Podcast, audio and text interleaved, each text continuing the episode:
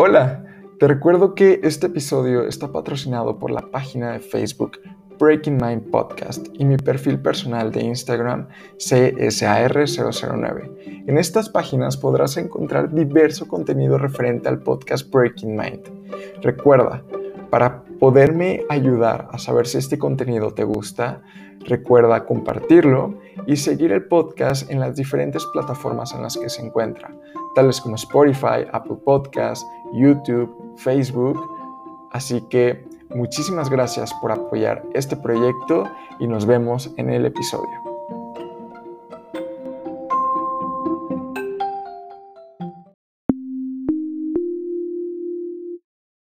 Estamos listos. Le damos. Va. Hola, sean bienvenidos una vez más a su podcast Breaking Mind. En esta ocasión me encuentro con un nuevo invitado, un invitado que ya tenía muchas ganas de conversar con él. Hola Sergio, ¿cómo estás? Hola, mucho gusto. Bien, bien aquí, disfrutando el, viernes, ¿verdad? Ya terminamos la semana, ya relajados. ya viene el trabajo de fin de semana. Sí, ahora sí viene el trabajo de tacos de datos. y la edición del podcast. Sí, todo. Eh, Sergio, yo la verdad estoy muy sorprendido y estoy muy encantado con el contenido que haces en Tacos de Datos. Me parece un concepto increíble. Es una forma muy buena en la que te puedes acercar a la gente y poder cautivar a nuevas personas o a personas que tienen ese mínimo interés que tal vez por tiempo, por su estilo de vida no pueden dedicarle tanto tiempo a temas de tecnología y los enganchas, o sea, lo, lo sintetizas de una forma muy amena y puedes cautivar a todo tipo de público. Para poner un poquito de contexto, porque creo que me brinqué ese, ese gran contexto, Sergio este, crea contenido eh, en Instagram, no sé, tienes página de Facebook y tienes una web también, ¿no? Sí, estamos, eh, el, está tacosdatos.com, que es el sitio oficial. Y tenemos la página eh, en Instagram, el TikTok, ah, la página de Facebook. en Twitter somos más activos que en Instagram. En Instagram últimamente ha sido los, los TikToks que, que grabamos, los, después los subo a, Instagram y ahí es como ha estado creciendo. Hubo un problema ahí con Facebook e Instagram que tenían bloqueada la página de tacosdatos.com. Ah, entonces los tenía muy descuidados a, Facebook y a Instagram porque pues, simplemente no podía compartir lo, que estábamos publicando. Estaba, lo tenía marcado. Sí, me habían baneado por. Tenía que. Había uh, quebrado alguna regla, las community guidelines. Um, y me bloquearon hace, hace años, pero me acaban de desbloquear. Entonces. Bienvenido. Sí, ya de regreso a Facebook. Que, no ha pasado nada malo con Facebook últimamente, ¿verdad? ¿Todo, todo bien allá? Ah, pues, ¿qué te digo? Eh, este, es el momento indicado para regresar a Facebook. Sí, creo que te estás integrando en un momento muy interesante, más aún con todo el tema de Meta y de todos estos cambios corporativos que está haciendo. Eh, pero antes de pasar a ese gran tema, que es uno de los que tanto he querido tocar contigo, coméntanos un poco más acerca de tu proyecto de, de tacos de datos. Tacos de Datos nace en el 2018 oficialmente, en febrero creo. Fue, un, proyecto de fin de semana porque recuerdo haber visto alguna noticia que algún estudiante en Texas había creado un algoritmo o había entrenado un algoritmo para detectar cáncer en, en rayos X, cáncer de pulmón en los rayos X, con, con una eficiencia, eficiencia se dice, accuracy, me dicen en inglés. Soy bien pocho para empezar, les aviso. Ah, pero había, eh, el punto es que tenía un algoritmo que podía detectar el cáncer en rayos X al mismo nivel que oncólogos que tenían como 20 años de experiencia. Y era un estudiante en Texas que estaba en la prepa, tenía 16, 17 años. Y lo primero que se me ocurrió es como que, wow, increíble, qué, qué bueno que, que o sea, el, el, poder de la tecnología, ¿verdad? A que alguien tan joven, sin experiencia en, en medicina, pueda crear algo tan útil. Eventualmente, obviamente, pues no vas a agarrar un algoritmo que un, que un niño de 16 años hizo y meterlo al hospital. Pero ah, él se encarga de hacer algo tan avanzado, después las personas, uh, los profesionales pueden encargarse de, de aplicarlo y, y, utilizarlo de una manera más, más, más, más segura, ¿no? Más segura, exacto. Y lo primero que se me ocurrió es como que, ¿por qué este, esta persona en Estados Unidos puede crear algo así y, o sea, no tiene nada especial? Y, y no lo digo de manera como insultante, sino no tiene nada especial esta persona. Lo único que tiene es que está en Estados Unidos y la documentación está en inglés. Y existen un millón de blogs en inglés para usar TensorFlow, para usar Keras, para usar PyTorch, desde cero hasta entrenar tu red neuronal para hacer bla, bla, bla, bla. Todo está en inglés. Literalmente, aprende Python para hacer redes neuronales, desde cero hasta hacer algo así, pues, gratis en inglés. Y se me hizo algo injusto porque eh, existe, el talento existe en todos lados, en Latinoamérica, en México, en Perú, en Bolivia, en donde sea. Hay estudiantes igual de inteligentes, igual de capaces. La única diferencia es el acceso a esta información, a este conocimiento. Y, dije, pues, ¿por qué no hacer un lugar, un espacio en línea donde podemos compartir ese mismo conocimiento, hasta la documentación o tutoriales o consejos eh, en español para que sea más fácil a personas que apenas van empezando ver lo que pueden lograr hacer con herramientas como Python, como R, el, como, como SQL, con manipular datos. y eso, eso fue, así, así es como sucedió. La, idea siempre ha sido es como mundanizar el, el, el proceso de la ciencia de datos, de la ingeniería de datos, la visualización de datos. No es algo que que nomás las personas que llevan 15 años de experiencia pueden hacer. automatizar algún reporte de Excel puede ahorrarle horas. el ejemplo que siempre uso es de maestros, y eh, maestros y maestros porque mi mamá y todos, del lado de mi mamá todos son maestros, pero ella hacía unos reportes cada mes que eran las estadísticas de las escuelas en las que trabajaba. Y si ella supiera automatizar eso con Python, ella hubiera tenido unas 3, 4 horas a, la semana extras, podría decir, eh, ponle que 10 horas al mes extras. Imagínate el valor que tendríamos como sociedad si todos los maestros tuvieran unas 10 horas extras para tener... Eh, para, pues, uso libre. para uso libre. o sea, para ponerle más atención a los niños, para trabajar un poquito más en, en las lecciones, hacerlas más eficientes, o para relajarse, porque tiene que hacer todo lo demás, exacto, ¿verdad? Como sociedad se me hizo algo como, es un, es, es un valor difícil de calcular. Y es algo muy sencillo, aprender un poquito de Python, aprender un poquito de programación, de automatización, abre muchas puertas y, era, y eso era todo. Dije, no, no necesitas aprender inglés técnico para hacer cosas pequeñas que te pueden ahorrar muchísimo tiempo. Si quieres ser profesionista en este campo, eventualmente tienes que aprender inglés, obviamente. Si quieres crear nuevos programas o crear nuevos frameworks o hacer cosas más avanzadas, ok, ve y aprende inglés y luego aprendes esto. O lo aprendes al mismo tiempo. Pero, pero para cosas pequeñas, este tipo de blogcitos que te ayudan a crear a un niño de 16 años a crear un algoritmo que puede detectar el cáncer como un oncólogo de 25 años de experiencia, o sea, no, no deberías tener que aprender inglés técnico para poder leer un blog de 500 palabras. Sí, eh, está muy cañón eso que comentas.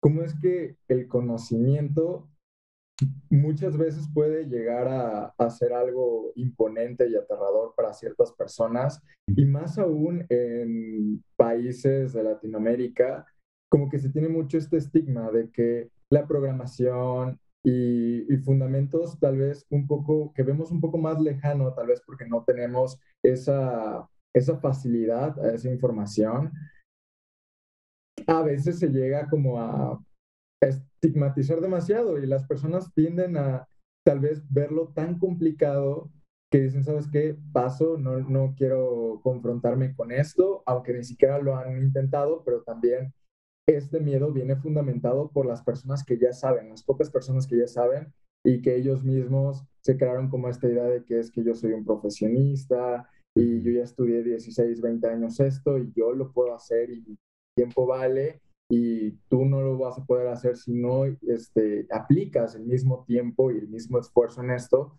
cuando es claro que con el transcurso del tiempo la tecnología se ha vuelto aún más flexible, al igual que la educación y el conocimiento. Se ha ido adaptando para que las personas puedan asimilar este tipo de conocimiento de una forma sencilla y práctica, que eso no crea un todo, pero que simplemente con que tengas una idea y que puedas tener como ese gancho, te puede incentivar a ir un poco más lejos y empezar desde punto cero, ¿no? O sea, desde ese, ese arranque, dicen que ese arranque de cero a uno siempre es como que el más complicado, porque es ahí donde viene el miedo. Y una vez empiezas a familiarizarte con términos, empiezas a familiarizarte con lenguajes, te das cuenta que, o sea, el, el humano de cierta forma mecaniza esos sistemas y los hace familiares a, a su entendimiento y empieza a desarrollar las habilidades.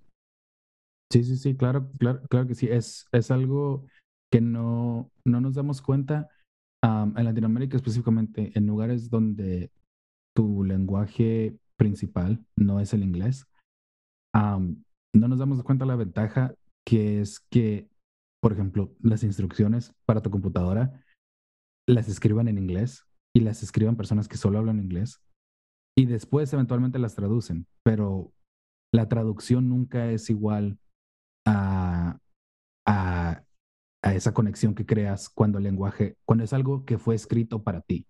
Te das cuenta, es la diferencia. Y es lo que trato de hacer en Tacos Datos. Cuando hago los chistes en, en, en, en, la, en los posts, cuando estoy explicando las cosas con conceptos mexicanos, porque yo soy de México, eh, creas una conexión y la persona que está leyendo esto sabe que fue creado para, para personas como ella. Ah, exacto. Y, y, si lo haces en inglés y luego lo traduces a español, se nota. Se, pierde. Hay, ah. cierta. se vuelve un poco más mecánico y, se pierde. Y te das cuenta como que esto no es para mí y es un, es un desafío extra. Es un paso extra que tienes que tomar. Entonces, ese paso de cero a uno es todavía más grande cuando, cuando no, es, no es tu lenguaje, no es algo con lo que aprendiste a hablar. Y fuera de eso, yo, yo vengo de la economía, yo estudié economía en la universidad y en cuestión de incentivos, ok, yo aprendí a hacer programación, esto, es antes, ahora ya que está más democratizado cambio, pero ok, yo le invertí 15 años, ¿por qué te voy a enseñar de gratis? ¿Por qué te voy a cobrar menos de lo que yo quisiera ganar por ayudarte a esto? Porque, o sea, yo le invertí todo esto, me costó tanto, ¿por qué te ayudaría de gratis? ¿Por qué te ayudaría esto? Y se, y se, y se crean estos incentivos de que yo conseguí esto que era muy difícil de obtener y yo solo lo quiero mantener, no lo, es, mío y lo, lo, voy a guardar y, lo, lo, cuido con todo lo que pueda. Pero no, no, no debería ser así y ahora con, con el Internet, con las clases en línea, con espacios como tacos de datos, con escuelas en, en, en línea como Código Facilito, que vuelven las cosas mucho más sencillas y más prácticas, es, se vuelve, en, en teoría, es, es, un, es un recurso menos... Uh, más open source, ¿no? Exacto, es un, es un recurso compartido, es un recurso menos escaso.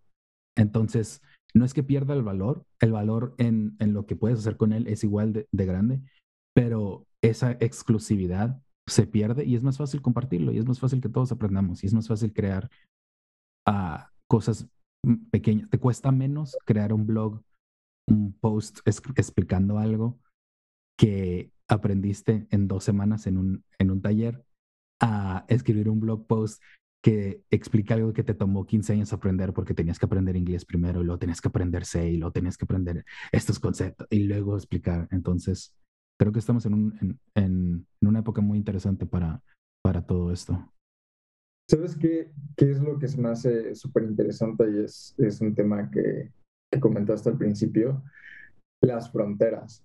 O sea, ¿cómo es posible que frontera México-Estados Unidos, o sea, basta de milímetros, una pequeña línea que los divide y esa pequeña línea crea una gran diferencia y cómo es también la importancia del idioma. O sea, y, o sea, tú qué programas, tú que tienes como esta relación muy cercana al mundo de la programación y análisis de datos, cuando entras a descifrar y entender un lenguaje de programación, cualquiera que se te ocurra, puedes entender la importancia y el valor que tiene el contexto de, cada idioma y lo importante que es para poder compartir ideas.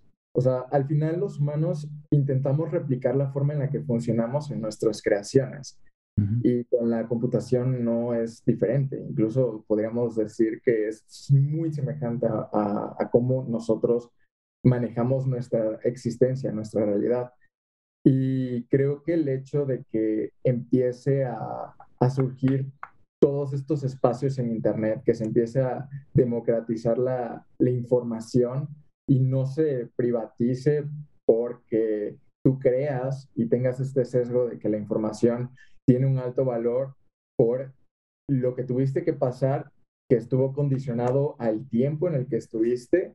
Exacto. Creo que es algo, algo increíble y es, creo también, algo que se va a ir eh, exponencializando conforme pasa el tiempo, la facilidad de cómo es que se comparte esta información.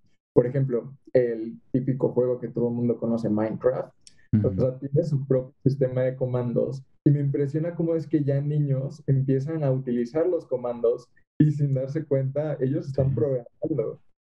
Sí, es, es, es increíble la, cuando democratizas el acceso a ciertos conceptos, te das cuenta el, el valor real de estas cosas. La, la información, por ejemplo, el, el poder programar, antes era, tenía valor, uno, por ser exclusivo, porque te tomaba trabajo obtenerlo, y dos, por el valor que, que, que puede producir. O sea, sabiendo programar, puedo hacer esto, esto, esto, puedo obtener este trabajo, etcétera, etcétera.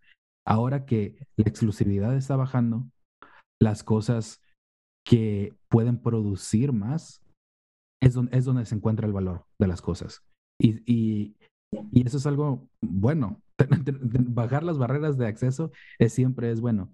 Y esto que, como mencionas con Minecraft, el, el hecho de que los estudiantes, niños de 4 o 5 años puedan programar y entiendan conceptos de programación de manera innata. O sea, ellos crecieron escribiendo un comando y haciendo que la computadora haga algo. Es, eso ya está en, en, en su mente. Ellos ya entienden cómo funcionan las computadoras en, este, en este aspecto, ¿verdad?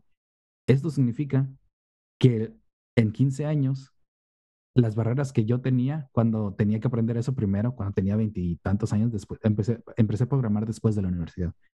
Lo que me costó mi trabajo aprender, o sea, ellos llevan 15, 20 años de ventaja y, es, es imposible imaginar lo que van a poder lograr, ya que no tienen que pensar en esas cosas porque ya es algo un tanto innato, ya es algo que ya, ya aprendieron.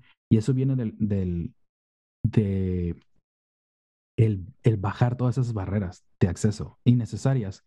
Y como mencionabas, yo, hablando de, de, lo de la frontera, yo crecí en Tijuana y desde donde yo vivía, en, en, el cerro donde yo vivía, si nos íbamos a la orilla, literalmente podía ver la frontera y podía ver uh, hacia la izquierda, veía playas de Tijuana, que puedes ver la, literalmente la barda esta que, que divide México y Estados Unidos, y podía ver, como estamos arriba, podía ver Imperial Beach del otro lado y puedo ver San Isidro de este lado. Y eso yo creo que me ayudó mucho. Yo también, yo nací en Estados Unidos, crecí en Tijuana y después empecé a ir a la escuela en Estados Unidos en la prepa. Y el hecho de que yo veía esta transformación y las cosas tan desiguales, o sea, podía, en cuanto cruzaba Estados Unidos, era un mundo completamente diferente.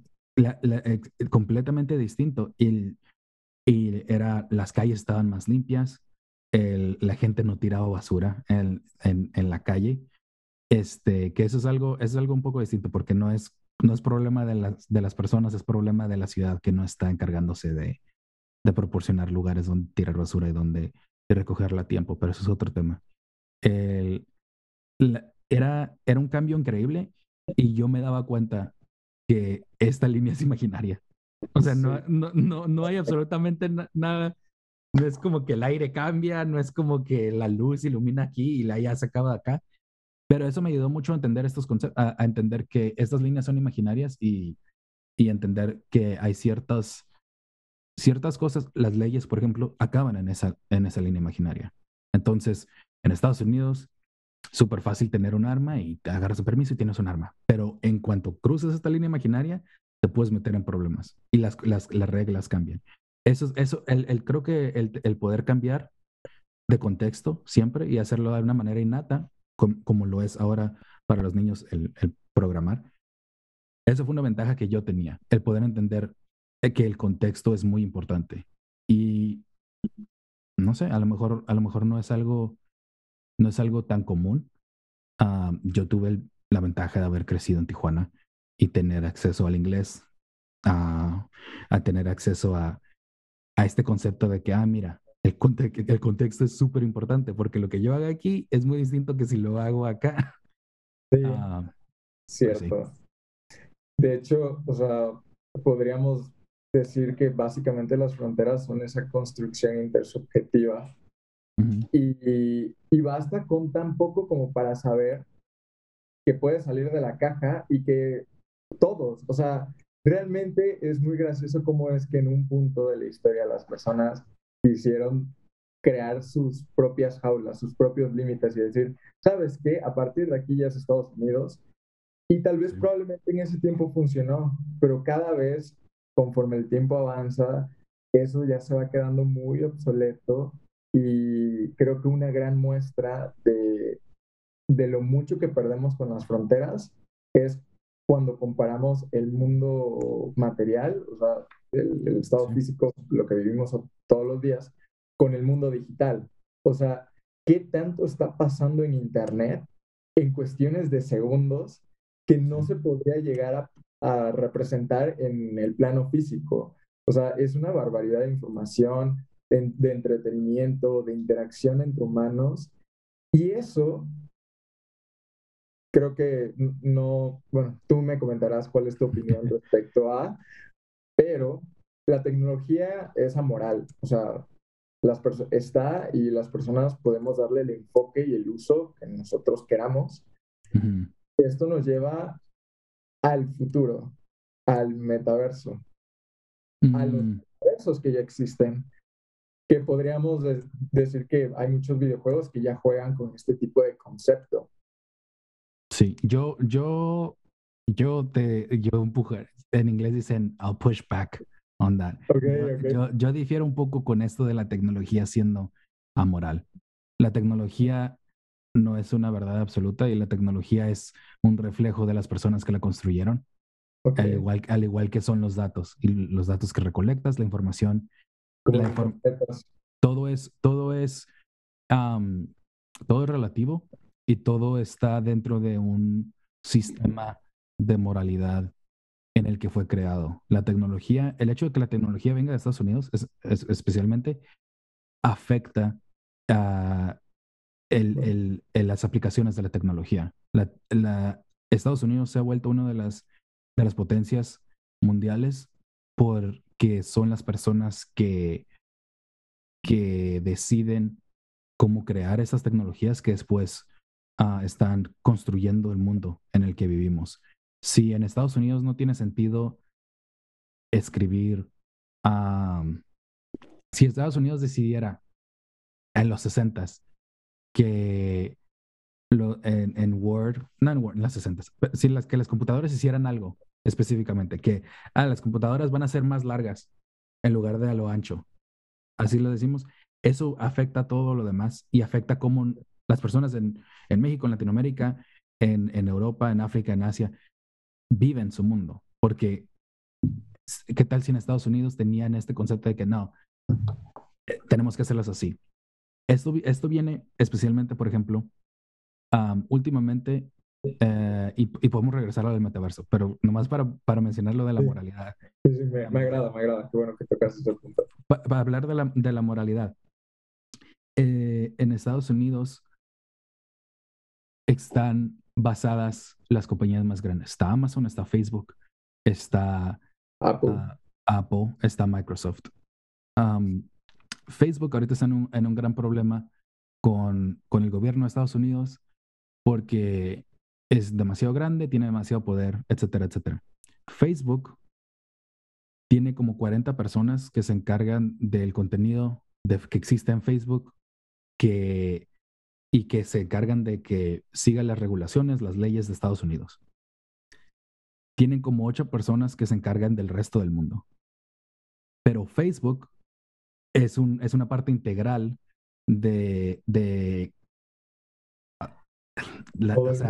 todo, o sea, la política, las, las, las, noticias falsas, los movimientos, uh, ataques de odio, el esparcir um, información uh, que perjudica a ciertas comunidades, pero no tienen el incentivo de, de hacer nada porque no tienen que responderle al gobierno de Bolivia, no tienen que responderle al gobierno de, de Argentina, de África, de, de Afganistán. hace poco salió, eh, estaba leyendo una noticia que Al Qaeda estaba usando WhatsApp para organizar, a organizarse ellos. Y Facebook jura que no pueden ver los mensajes de WhatsApp porque están uh, en, encrypted. Encriptados. Pero también tienen como, como 20 personas cuyo trabajo es a analizar el contenido de WhatsApp, entonces es algo confuso si es que no puedes ver el contenido. Pero tienen, una tienen nomás una persona en, en toda la compañía, una compañía que tiene miles de millones de dólares en, en, en dinero cada año. Tienen solo como una persona encargada de todo este problema. Y el, en, en, su, en su mundo, en la moralidad de Facebook es, mira, yo, yo estoy aquí y es algo muy individualista, es algo que viene de Estados Unidos. Yo hago lo que yo quiero, yo me encargo de hacer lo mejor para mí y para los míos. Y eventualmente tú vas a hacer lo mismo y todos vamos a estar bien, porque todos estamos pensando muy, de manera muy individual. Y eso va a hacer la sociedad mejor, porque cada quien se encarga de hacer lo suyo. Ese es un concepto moral de Estados Unidos. Y este tipo de, ese tipo de moralidad se, se esparce en la tecnología. Y eso afecta a todo. Fuera de eso, en cosas más prácticas, Facebook, Microsoft tiene los, ¿cómo se llaman? No es Oculus, Oculus es de Facebook. los, ah, ajá, los clases, tiene la palabra. Una, algo de realidad virtual, esos lentes de realidad virtual. HoloLens. ah, esos, los HoloLens. Microsoft tiene contactos, tiene contratos con el, militares, con militares, pero solo de Estados Unidos. No pueden venderle, o con aliados de Estados Unidos pero tiene que tener aprobación de Estados Unidos para poder venderle esta tecnología a otros, a otros eh, militares, a otras organizaciones militares del mundo. Microsoft se, se mantiene, esto no, es esto no es de moralidad en sí, pero es cuestiones políticas. Pero la política está regida por la moralidad de Estados Unidos. Estados Unidos cree que tiene el derecho de ir a un país y obligarlos a hacer a un sistema de gobierno que Estados Unidos cree que es mejor. Y hay veces que están bien, muchas veces están mal. El, esto afecta a la tecnología, esto afecta cómo creas la tecnología, cómo compartes la tecnología. y podemos hablar de esto todo el día, ¿verdad? En cuestión de datos, qué es lo que se, qué es lo que puedes hacer, qué es lo que no puedes recolectar. El concepto de raza y etnia que utilizamos en todos lados viene de Estados Unidos y eso fue creado de un sistema racista, porque los, en Estados Unidos creían, mira, si tienes una gota de sangre negra en ti, tú eres negro, y como eres negro no te voy a dar derechos, no puedes comprar cosas, no puedes estar en, este, en estos establecimientos, no puedes tener propiedades, si eres mujer no puedes hacer... Todo eso se refleja en las leyes y en la moralidad, en cómo funciona todo, que últimamente llega a la tecnología y eso nos afecta a todos. Entonces no es, no es como que la tecnología es algo neutro, la tecnología, como cualquier otra cosa que hacemos nosotros, es un reflejo de quienes la están creando. Y es por eso que tenemos que ser conscientes del de, el poder que tenemos como personas, como identidad. Yo soy hombre, yo tengo cierto poder en esta sociedad más que otras personas. Yo, soy, yo tengo la piel más clara, tengo cierto poder que otras personas no tienen en esta sociedad. En, por ejemplo, en Estados Unidos, en México igual, en otros lugares puede que que no es lo mismo, todo depende del contexto, pero eventualmente la tecnología como nace de este contexto conlleva ciertos, ciertos prejuicios y ciertas uh, assumptions. Ah, ya iba también, ya se me habían... ya llevaba 200 palabras Sí, ya. Las- que- lo que estás asumiendo, lo que tú asumes y, lo, y tus prejuicios lo conlleva el código que estás escribiendo, la tecnología que estás creando. Entonces no es que exista solo, no existe fuera del circuito en el que estamos, es parte de, y, y, te- y es, es importante que lo tengamos en mente, porque es fácil excusarse, decir, mira, Facebook no está, Facebook es amoral, Facebook es eso sí, y las personas hacen eso, pero Sí. Facebook, Facebook tiene el poder tiene interés. en- en sus intereses. Oye, me agrada que hayas tocado ese tema. Qué bueno que lo mencionaste. O sea, si hay algo que yo busco en el podcast es no reafirmar lo que yo opino, o sea, es encontrar ese lado B de las cosas y poder cambiar de, de opinión, poder ver, expandir un poco, porque cuando tienes ciertas conversaciones, o sea, llega el punto en el que te enganchas y reafirmas en muchas ocasiones lo que piensas y creo que ese es uno de los peores, peores errores que puedes llegar a cometer.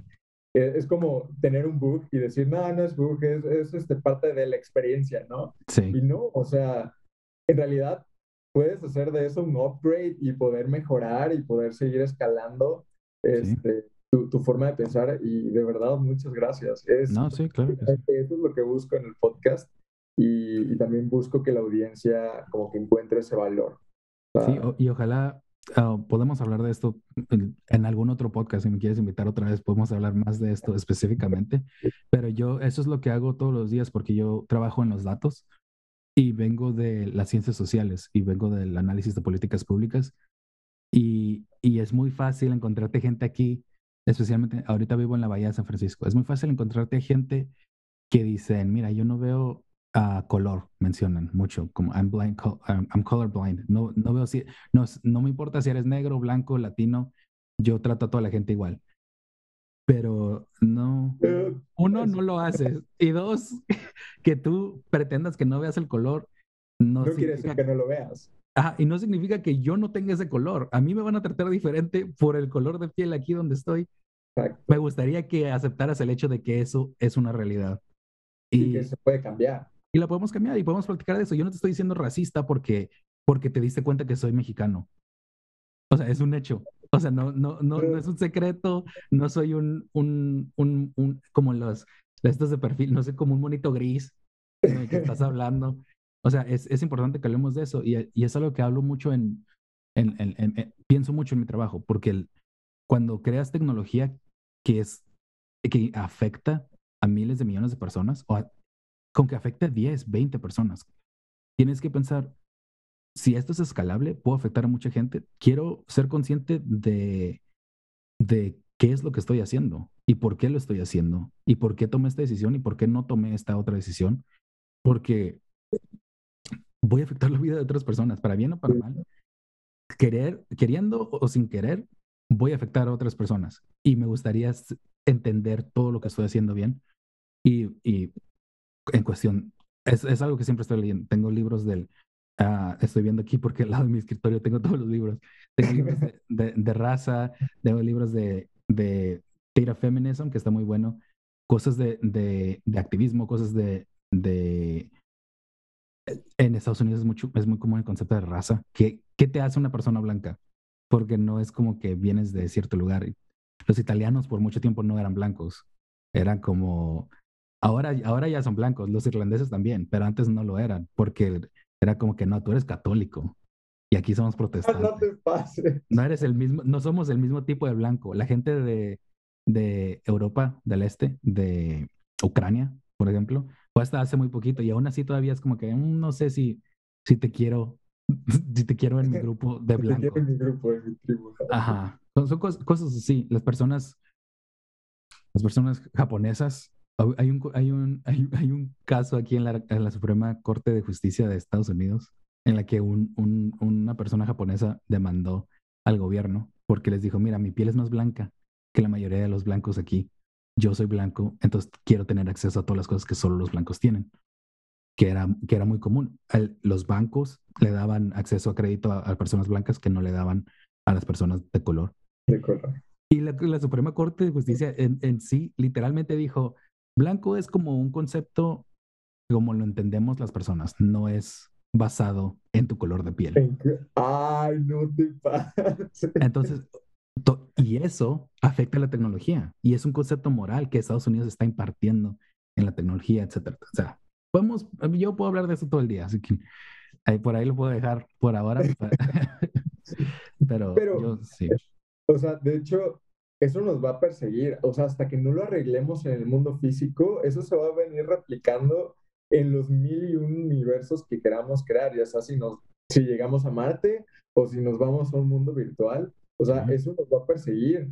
Y creo que es de esos temas importantes que deberían de estar en la mesa y no únicamente que se lleven como un estandarte para ser populista y, y poder empatizar con todos. O sea, es un tema que de verdad nos involucra a todos y hasta que llegue ese momento en el que aceptemos que es una realidad y que tenemos que trabajar en ella, es algo que nos va a seguir dando muchas, muchas molestias cuando eso ya no debería de ser un tema, o sea, eso ya debió de haber quedado desde hace mucho tiempo.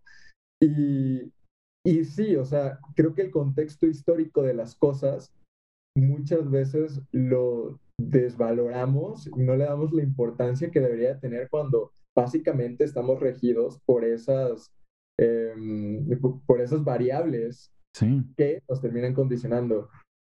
Hay, hay un escritor que no recuerdo cuál es su nombre, que, que separaba las cosas por el fondo y la forma y básicamente el fondo es algo muy importante, o sea, poder tener una idea con un trasfondo, con, una, con un argumento sólido es algo bueno, pero muchas veces igual, al menos yo, siento que he demeritado mucho la forma, que son las variables que lo condicionan, todo aquello que lo rodea, y es igual de importante que el fondo. O sea, cada día me convenzo más de que es cierto y cada vez lo veo en distintos temas de qué tan importante es, es esa forma porque básicamente si tienes el fondo y una mala forma simplemente no va a llegar a ningún lado o vas a, compartir una idea de forma errónea y entonces ahí es donde ya se destruye tu fondo.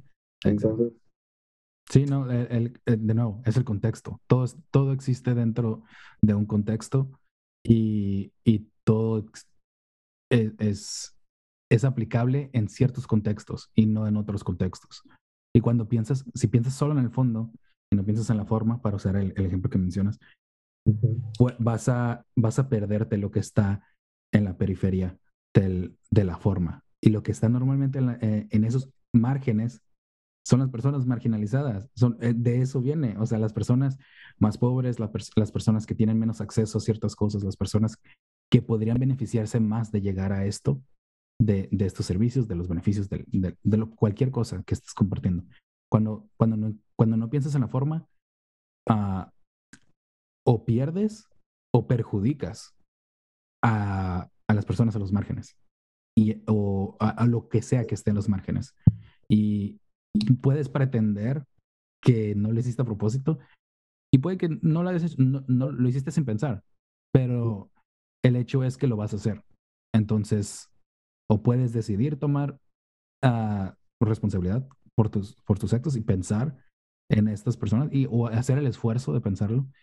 O puedes pretender que lo que tú haces existe eh, eh, en un espacio fuera de todo lo demás y que solo existe aquí, no va a afectar nada más, pero eh, simplemente no es la realidad. Exacto. Ahora, algo que me causa mucha curiosidad, o sea, he, podido platicar con personas que están dentro del mundo de la tecnología, este, pero, o sea, he platicado con, con estas personas y noto que, que tienen como esa, le dan esa importancia a este tipo de temas sociales, culturales, en el que se desenvuelven las tecnologías y, y, los avances. Pero no, o sea, yo entiendo que, no, que una empresa, por ejemplo, como Facebook, que ya le tiramos mucho a Facebook, este... van a bloquear otra vez. Este, ahora a mí me van a banear. Eh, tienen, o sea, son lo que son porque antes de ser una empresa socialmente responsable, son una empresa altamente rentable económicamente, supongo. Pero no entiendo cómo, o sea, ¿qué, ¿qué tiene que pasar como para que no tengan ese tipo de pensamiento crítico de acuerdo a lo que están haciendo? O sea, es, que, un Frankenstein. eso es donde interviene la moral, es lo que interviene eh, la ética en, la que existes. Estados Unidos es un lugar muy individualista por, por naturaleza, así fue creado. Es un lugar que, son, o sea, son Estados Unidos, no es el país. Somos varios estados que nos juntamos y estamos creando esto. Pero yo, California, exactamente, yo, California, yo soy California, no importa lo que los demás digan, yo puedo hacer mis leyes aquí, nos regimos por la ley federal, etcétera, etcétera. Pero es, de, en sí, es un concepto individualista y es algo que, viene, que se refleja en las empresas. Unas, y a lo que me refiero con, con lo de la moral y la ética es que es cuestión de eh, a lo que le das valor. Yo trabajo en los datos, lo que yo recolecto es lo que voy a lo, que cuenta. Si yo no estoy recolectando datos de el ejemplo en, en este libro de Era Feminismo, por ejemplo, te juro que va a conectar con lo que estábamos hablando. Pero el, el, el ejemplo es, uh, es un, el capítulo 4 hablan, lo que cuentas, cuenta. Y hablan de cómo una aplicación en, no, eh, para algún servicio te pide tu género, te pide tu sexo, masculino o femenino. Y después, al hacer esto, al trabajar en, en este binario, pierdes todas las demás sexualidades, todos los demás uh, géneros. ¿Qué tal si no eres ni, ni masculino ni femenino? Pierdes toda esa información. Entonces, eventualmente va a haber, ahorita he, he, estado viendo muchos artículos de cómo ahora hay muchos niños que se creen trans y es por, por los medios que están empujando esta agenda de transgéneros, bla, bla. Y mira, aquí podemos ver, en los 60 no había niños trans y ahora en el 2020 hay 7% de los niños en las escuelas se identifican como trans. Ok, no es que no existieran, es que no estabas preguntándoles, no, estaba, no estabas recolectando esos datos. Y eso viene de la moral, porque exactamente, eso viene de tu moral, de tu ética. No existen las personas trans, eso está mal, no lo voy, no lo voy a, a reconocer como... No lo voy a cambiar. Y ahora que sí estamos haciendo, se empieza, se empieza a cambiar. Pero, por ejemplo, cuando hablamos de empresas como Facebook, como Amazon, es tu, tu meta, ¿cuál es tu meta? Si eres una empresa pública, tu meta es lo que, lo que tu board of directors la, quieran hacer. Si lo que quieren es más dinero, porque estás vendiendo uh, acciones de tu empresa, tienes que ver lo que puedes hacer para hacer más dinero. Y la manera más simple de hacer eso es, pues, vendo más, más, más uh, ads, más uh, comerciales, comerciales, ads, um, vendo más servicios a esto, mantengo a la gente más uh, entrada en mi, en mi, en mi red social. Los, los hago, hago, hago lo que pueda hacer para mantenerlos en facebook.com. Porque si se van a otro lado, no van a ver los anuncios y no voy a hacer dinero. Entonces, todo lo que yo hago es para mantener, para enviciar a la gente en facebook.com. Pero si tú como empresa le das valor a otras cosas o le das cierto valor negativo a, a estas cosas, empiezan a cambiar tus tendencias. Si, si Facebook se diera cuenta, mira, toda esta mala publicidad nos está haciendo ver mal, significa que en 15 años la gente ya no va a existir Facebook porque la gente no quiere hacer nada con nosotros. Y eso lo están viendo ahora porque Instagram no tiene tantas personas jóvenes como, como ellos. O, porque llegó TikTok también. Um, Facebook, ¿hace cuántas, cuántas personas en Latinoamérica y en otros países es, es, es, un poco más común? Pero en Estados Unidos, si tienes menos de 30 años, no quieres estar en Facebook. ¿Por qué estarías en Facebook? Eso es para tías y para, para, para tíos y, y abuelos, etc. Y, y, eso les duele. Y por eso están haciendo todos estos cambios. ahora vamos a hacer el metaverso, ahora vamos a hacer esto. Porque le, le, no le dieron el valor apropiado a la sustentabilidad de sus negocios. Porque no, no les importaba. Vivían el momento, vivían oh, lo que estamos haciendo. Entonces, esa misma, ese mismo proceso es, ok, si yo le doy cierto valor a tener diversidad en mi empresa, yo voy a buscar eso y va van a cambiar las cosas. Yo tengo un banco que invierte, eh, es un banco de esos bancos online, está, está, eh, fue creado por alguien que trabajaba con Obama o algo así. Pero sí, está, no, no sé, debería saber porque pero es, es mi banco. Pero uno, de los servicios que ofrecen es inversiones, de que puedes, cuando tienes en tu cuenta de, ahorros o lo que sea, o puedes ir a comprar literalmente acciones de, ciertas empresas. Y una de las maneras en las que ellos calculan el valor de una empresa es la diversidad de género, la diversidad de raza, etnia, la diversidad de, de sexualidades, o no, no, sé qué otros, pero la diversidad de una empresa, porque saben que una empresa que no es 80% personas blancas tiene mayor posibilidad de ser más exitosa, porque las personas que llegaron ahí tuvieron que pasar tantos desafíos para llegar al mundo de la tecnología, para llegar al mundo de la tecnología siendo gay, siendo negro, siendo de otro país, hablando otros idiomas. Entonces le apuestan más a estas personas. Ellos le dan el valor a la diversidad entonces actúan de manera distinta. Para que Facebook o Amazon o Google o Apple o Apple manejen, trabajen de manera distinta, tienen que darle valor a otras cosas, no solo a, a, las rentas, al dinero, al, y tienen otras, tienen otros ah, intereses, ¿verdad? No es solo de que, ah, tengo que hacer el mayor dinero posible. Tienen, pero eso es lo que hace que cambie una empresa de las más grandes, de las más bajas. Lo que, lo que te hace actuar de cierta manera es tus incentivos, es qué es, qué es lo que valoras. Y es algo que tenemos que aprender a, a, hacer nosotros como consumidores de productos. Decir, mira, esta empresa, porque es muy fácil eh, decir, mira, esta empresa tiene un CEO racista. Yo no quiero eh, no, no, es la única empresa que vende este producto, puedo ir a comprarlo a otro lado y ya. Entonces, yo con mi dinero, salió en las noticias que, este que el CEO es racista, pues a lo mejor y ya no quiero darle mi dinero a, él y a su empresa, entonces me voy a otra empresa y eso va a hacer que las empresas se den cuenta, mira, no podemos tener gente racista en, en nuestra empresa, deberíamos hacer algo.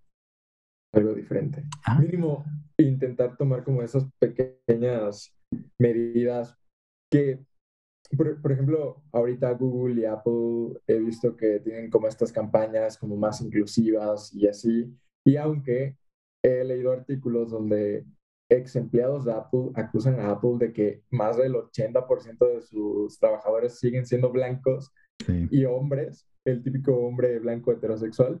Este, por ese pequeño movimiento que tal vez lo utilizaron para brandear su marca, este, pues ya se está haciendo una diferencia mínima, pero, pero creo que a partir de ahí puede inspirar a las futuras generaciones a empezar a hacer como un cambio que genera una bola de nieve, un efecto bola de nieve. Es poco a poco y el hecho de que salgan esas noticias puede que a lo mejor ahorita no, no, no cambie de la noche a la mañana, pero las personas que están en la universidad ahorita, que, que están estudiando computación, o los, por ejemplo, yo no me iría a trabajar a Facebook, yo no iría a trabajar a Apple. Y no es como que, ay, mira, wow, nos vamos a perder todo el, increíble talento de Sergio y ya puede estar triste. Pero hay, hay suficiente gente, hay suficiente gente, más gente, más gente, va a existir más gente así. Y las personas, las personas jóvenes que están creciendo y ven. Yo recuerdo cuando Apple estaba diciendo que quería ayudar a estas personas y luego decidieron hacer eso. Iban a decir, ¿para qué? Porque quiero trabajar en Apple. Puedo ir a trabajar en otra empresa, puedo hacer mi propia empresa. Y van a empezar a perder talento y van a empezar a perder esa ventaja que tienen de innovación y van a empezar a perder dinero. Y eventual, y así es como va a funcionar. Eh, toma mucho tiempo, toma tiempo, pero hasta esas, hasta esas noticias y esos, esos movimientos, por más pequeños que se vean ahorita, ah, es como tú lo mencionas, empiezan a crear un efecto bola de nieve y va, va creciendo y eventualmente o se adaptan o, o pierden. Sí, así es. Sergio, Realmente creo que cometí un grave error en la logística de este episodio. Yo había programado una hora. Este, últimamente los episodios es de que ya me estoy saltando hora y media, dos horas. Y creo que, este, aunque en un principio pensé que eso era una desventaja, me está gustando porque siento que se están abordando temas que, que, como que están dejando una huella más profunda en las personas, en mí y en la interacción que tenemos. Desafortunadamente, este, este episodio sí lo, sí lo programé con el tiempo justo. No, no tocamos ni uno de los, o sea, ningún tema así como que de los que había pensado, pero esto resultó ser mejor de lo que yo había imaginado. O sea, no creí que nos fuéramos por esa vertiente, ¿sabes? Y era algo que cuesta encontrar. O sea, con muy, muy pocas personas he podido como que llegar a este tema y desenvolverlo justamente en esa vertiente. Así que me gustaría dejar aquí en el podcast como, como prueba la invitación de que de verdad tenemos que grabar, no sé, o un episodio de cinco horas, tres horas, o este, cinco episodios diferentes, porque creo que podemos abordar muchísimos temas que sí me gustaría que la audiencia pudiera escuchar, escuchar y que estoy seguro están muy interesados en escuchar tu opinión, nuestras opiniones en conjunto. Este, pero desafortunadamente se nos acaba el tiempo. ¿Te gustaría recomendarnos ya sea algún libro, álbum eh, de música, película, perfil de Instagram, algún tipo de contenido que pueda darnos de forma versátil o una descripción acerca de cómo piensas ahora mismo para que podamos conectar mejor contigo. Uh, wow. wow, esa pregunta está, increíble, esa pregunta, porque está, es algo muy interesante. Yo, bueno, tengo un podcast, tengo un libro, y antes de eso les voy a platicar rápidamente de lo de la música que mencionas, porque yo Parte de la razón por cómo pienso y soy como soy es crecí en la frontera, pero escucho mucho rap, escucho mucho hip hop desde los 12 años, desde que, desde que tuve la capacidad de decidir qué es lo que quiero escuchar. He escuchado mucho, mucho rap y mucho hip hop y viene, y este es un, es, es el concepto de, es algo muy, muy común en el hip hop en el que el crear algo de la nada y el darte cuenta del contexto en el que estás y cómo salir de ahí, cómo no te define. Tú no eres el contexto en el que estás, pero es el contexto en el que vives y tienes que trabajar con, con eso. Entonces yo, cualquier cosa, en cuestión de música, puedo recomendarles muchísima música, pero no, no creo que sea tan fácil entender cómo se conecta a lo que estoy haciendo. Así que les dejo el, libro de Data Feminism de Caterine de Catherine de Ignacio y Lauren F. Klein, con K, K-L-E-I-N. Data Feminism. Um, está, está increíble, es feminismo de datos. El, podcast que les quiero recomendar mucho es Hijas de Internet. está, en, está en todas las plataformas. Y, y es, es algo, me ha estado ayudando mucho a, a ver todavía más allá de lo que yo veo. Es muy fácil para mí ver problemas de, de raza, etnia, porque es en todo lo que trabajo. Siempre estoy pensando como que, ok, este, este sistema, estos datos, ¿a quién, ¿a quién benefician? ¿A quién perjudican? normalmente benefician a la gente blanca, normalmente perjudican a la gente de color, a la gente, a la gente negra, a la gente indígena. pero las hijas de Internet tienen, tienen este, este concepto de feminismo embebido en absolutamente todo lo que hacen y me ha estado ayudando mucho a, darme cuenta de ciertos ah, de ciertas cosas que yo asumía que yo entendía o ciertas cosas que yo quería, yo creía que estaban bien o creía que no estaban tan mal y, y, y como que nacen a la luz al ver cómo ellas abordan ciertos temas. Están en su tercera temporada.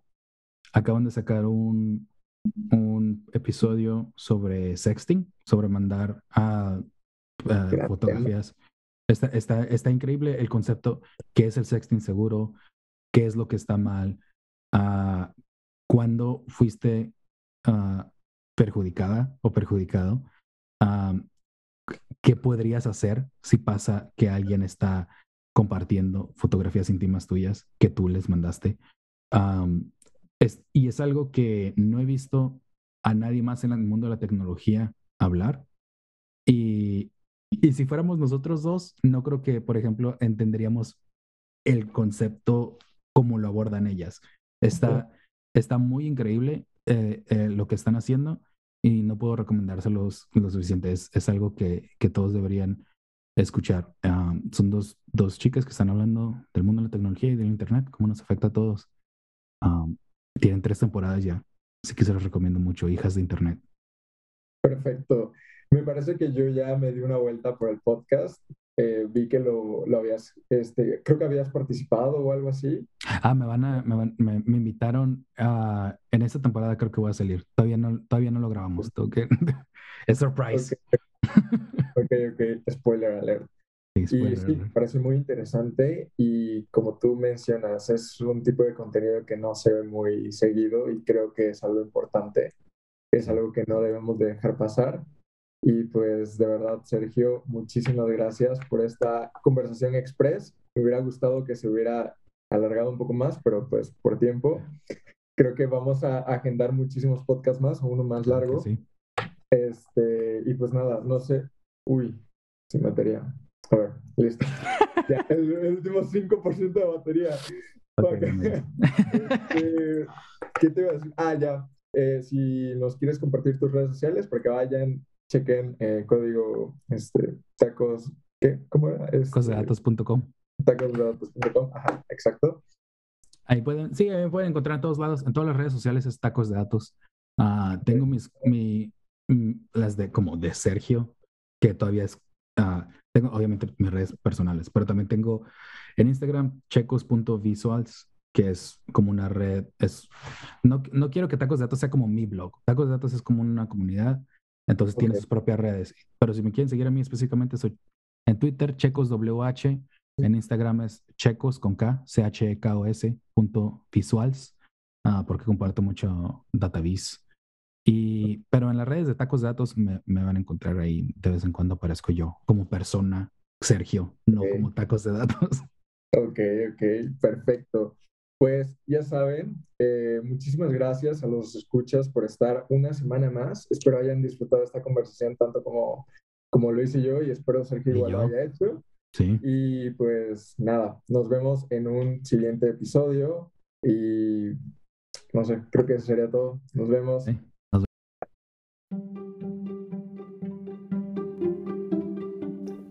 Hola. Te recuerdo que este episodio está patrocinado por la página de Facebook Breaking Mind Podcast y mi perfil personal de Instagram CSAR009. En estas páginas podrás encontrar diverso contenido referente al podcast Breaking Mind.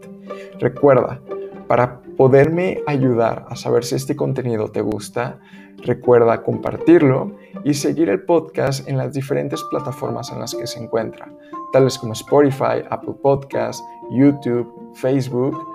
Así que muchísimas gracias por apoyar este proyecto y nos vemos en el episodio.